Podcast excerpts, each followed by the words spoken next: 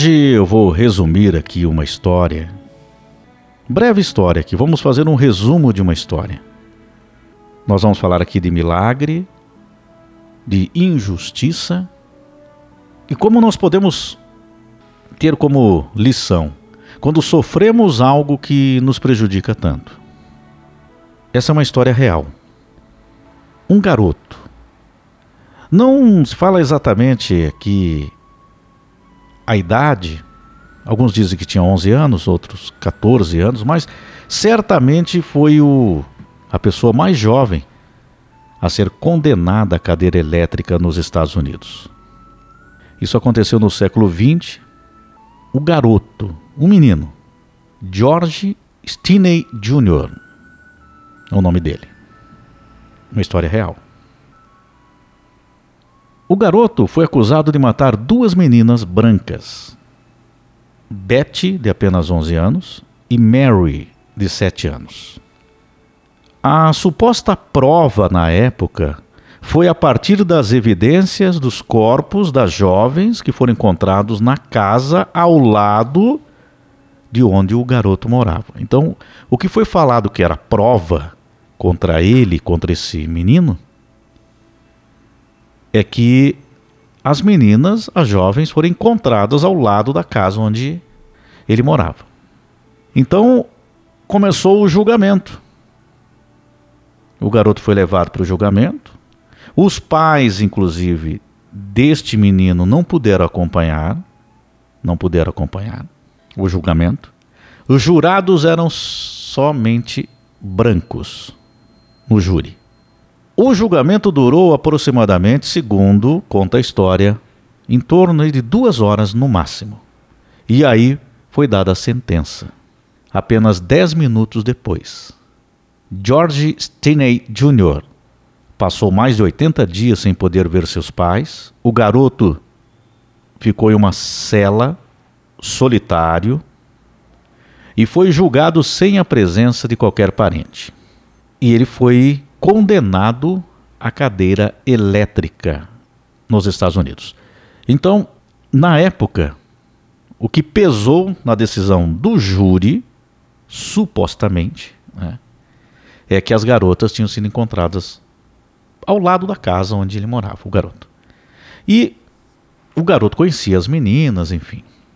Todos os, os jurados eram brancos e o menino não era branco, né? Então vocês já já entenderam. Então, o que aconteceu? 70 anos depois, 70 anos depois, ele foi condenado, foi para a cadeira elétrica e 70 anos depois a inocência do garoto foi comprovada. Não foi George Sterney Jr. que havia matado aquelas meninas. E a comprovação, depois de estudos, porque, como era um caso que chamou muita atenção, era a pessoa mais jovem condenada nos Estados Unidos, alguns pesquisadores, pessoas da área de justiça mesmo, começaram a investigar, estudar o caso dele. E foi descoberto que tinha um, um tipo de uma trave onde as meninas ali foram mortas. Só que o peso dessa trave se comprovou que era tão pesado que era algo impossível do garoto levantar aquele objeto. Então era um garoto. Não havia possibilidade nenhuma. Ele não teria força para aquilo. E aí foi comprovado não existia a mínima possibilidade. Se eles colocassem em discussão isso, poderia o caso ainda em aberto, se discutia. Mas não, não tinha como. Porque tinham detalhes do caso, logicamente, registrado lá na, na justiça norte-americana. E esse, essa observação lá do pesquisador, eles foram mais a fundo e aí chegaram a essa conclusão. 70 anos depois, descobriram que o garoto não era o assassino daquelas crianças. Então aqui nós estamos falando de injustiça e, claro, racismo também. Né? Essa história que eu estou contando aqui hoje para vocês, na realidade vocês conhecem essa história, provavelmente, não exatamente aqui com o garoto, enfim, porque aí o cinema, né? O cinema ele ele enfeita mais a história. Aliás, é um filme lindíssimo a história, né? E vocês então vão identificar agora. É uma história emocionante, mas que não claramente, porque no filme não fala que é uma história real, mas entende-se que o Stephen King, né, que teria, ele que fez o filme, teria se inspirado no caso do jovem para realizar o filme. O nome desse filme é A Espera de um Milagre. Então tem aquele tem o Tom Hanks lá, aquele ator muito famoso, né, que é o guarda lá da prisão, e o John Coffey, né, John Coffey, que é o ator o Michael Clark Duncan, que é o prisioneiro. E ali, claro, no filme tem todo um milagre, enfim, né, uma magia, enfim, tudo aquilo que foi colocado, claro, como um atrativo para o filme, a espera de um milagre. Mas é, entende-se que o, o diretor do filme se baseou nessa história real para falar de milagre, para falar de transformação na vida e para falar sobre injustiça. Né? Então é, é, um filme belíssimo. Né? E triste também. Agora imagine o quanto foi triste a história real que nós contamos aqui. Então, agora eu vou falar aqui em relação às injustiças que nós sofremos. Claro que aqui é um caso gravíssimo, né? sem limites, né? E, e que até nos revolta quando a gente vê na nossa, ao longo da história da humanidade, coisas desse tipo, como tantas outras, né? Mas nós temos então para a nossa vida, e eu quero colocar esse esse assunto para vocês, a questão das injustiças na nossa vida, que nós sofremos muitas vezes algo que somos injustiçados, que somos julgados muitas vezes por aquilo que não cometemos.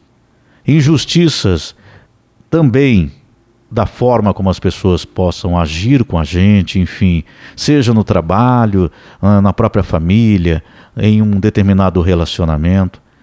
Quando nós sofremos injustiça, isso é como uma destruição, a nossa destruição interior. É muito difícil lidar com a injustiça. Quem sofreu uma injustiça, assim, é, não pequenas injustiças que também não devem acontecer, mas quem sofreu uma grande injustiça sabe o quanto o peso de carregar isso é tão difícil, porque nós procuramos fazer o correto, andar de uma forma é, dentro é, daquilo que nós aprendemos, né, da nossa educação, da nossa orientação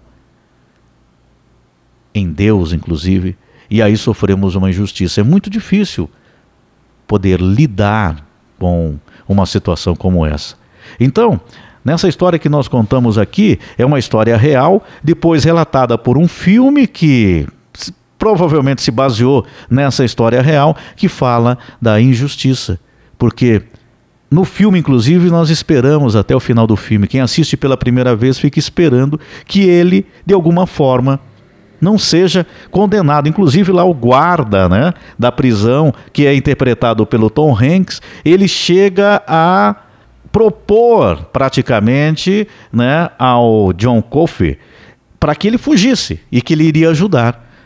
Porque ele via naquele homem que ele estava sendo injustiçado. E mesmo ele vendo aquilo, ele não poderia fazer nada por ele. Então acontece muitas vezes na vida das pessoas. Aqui é o extremo, claro, né? Quero deixar bem claro isso. Mas estamos falando das injustiças que nós sofremos no dia a dia. Essas injustiças que destroem o nosso interior. Então, o que nós podemos fazer em relação a isso? Muitas vezes não há como consertar aquele problema, ocorrido, aquela injustiça sofrida.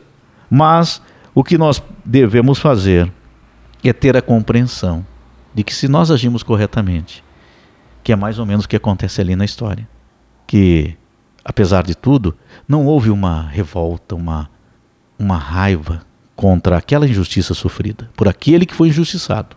E sim, na verdade, houve o um entendimento de dentro do coração estava fazendo correto, que era um erro que estava acontecendo, mas que naquele momento não poderia ser feito nada. Então nós continuamos a seguir a nossa vida.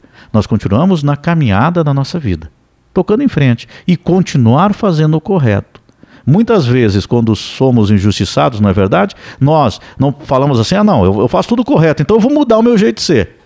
Ah, não, eu não, não vou mais né, ser bonzinho, vamos colocar assim entre aspas, né? Você fala assim, não, eu sou bom com, com todo mundo, mas eu não sou reconhecido no meu trabalho, ah, eu meus relacionamentos, meu relacionamento não dá certo, né? Já tive outro relacionamento, não deu certo, ah, eu, minha família né, é complicado, eu tento fazer o melhor por todos, então não vou fazer mais. Não, você continua sendo a mesma pessoa, com os mesmos valores, com os mesmos sentimentos bons aí no teu interior. É claro que você vai evitar que você sofra novas injustiças, que você tenha que aguentar determinadas situações. Porém, o que está no teu interior é o que conta mais. É exatamente nisso. E aí, para fechar aqui, ali fala de milagre. E o milagre da vida é exatamente esse: ele proporciona para nós a transformação sempre da nossa vida. Nós podemos passar por muitas situações na nossa vida. Nós podemos nos sentir assim como se a vida tivesse acabado, terminou. No caso daquela vida real, daquele menino, uma criança que foi condenada injustamente, a vida foi cortada. E muitas vezes nós sentimos no nosso coração que nós estamos totalmente destruídos. Mas tenha certeza absoluta: Deus opera milagres na nossa vida. Ele pode transformar a tua vida e você dando sequência e não mudando o teu interior pela ação dos outros. Pelo contrário, nós, com as pessoas de bem, é que temos que transformar as outras pessoas, não as pessoas que agem de forma errada, maldosa, é que tem que transformar aqueles que querem agir corretamente. Não. É justamente quando nós temos aí o agir bem, é esta influência que nós temos que passar para os outros, mesmo sofrendo tantas injustiças. Então nós falamos aqui de milagre na nossa vida. Nós temos muitos milagres que acontecem na nossa vida e que nós não percebemos. Nós nem sabemos muitas vezes que aconteceu um milagre, porque Deus é tão grandioso que nos protege muitas vezes de uma situação de violência, de um acidente, o milagre da transformação. Às vezes caímos, vamos lá para o fundo do poço e nos reconstruímos. Isso é um milagre na vida da pessoa. É uma reconstrução e um grande aprendizado para todos nós. Aqui, imagine só, aquele garoto, para encerrar, aquele garoto, aquela criança, sofreu a maior injustiça e racismo e sofreu tudo o que era pior aquela família. Imagine os pais, o que sentiam em seus corações sabendo a inocência do filho, e nada puderam fazer. Nem sequer poder falar com ele nos últimos dias de vida dele. Imagine essa dor, o tamanho da injustiça que sofreram. Então, diante disso, nós temos que ter a nossa consciência, que é o mais importante, porque lá no interior daqueles pais e daquela criança, eles sabiam da inocência. E com certeza, Deus colocou a mão sobre todos. Então nós temos que estar sempre à espera dos milagres na nossa vida. Não podemos desistir de forma alguma, porque a transformação ela sempre vai acontecer.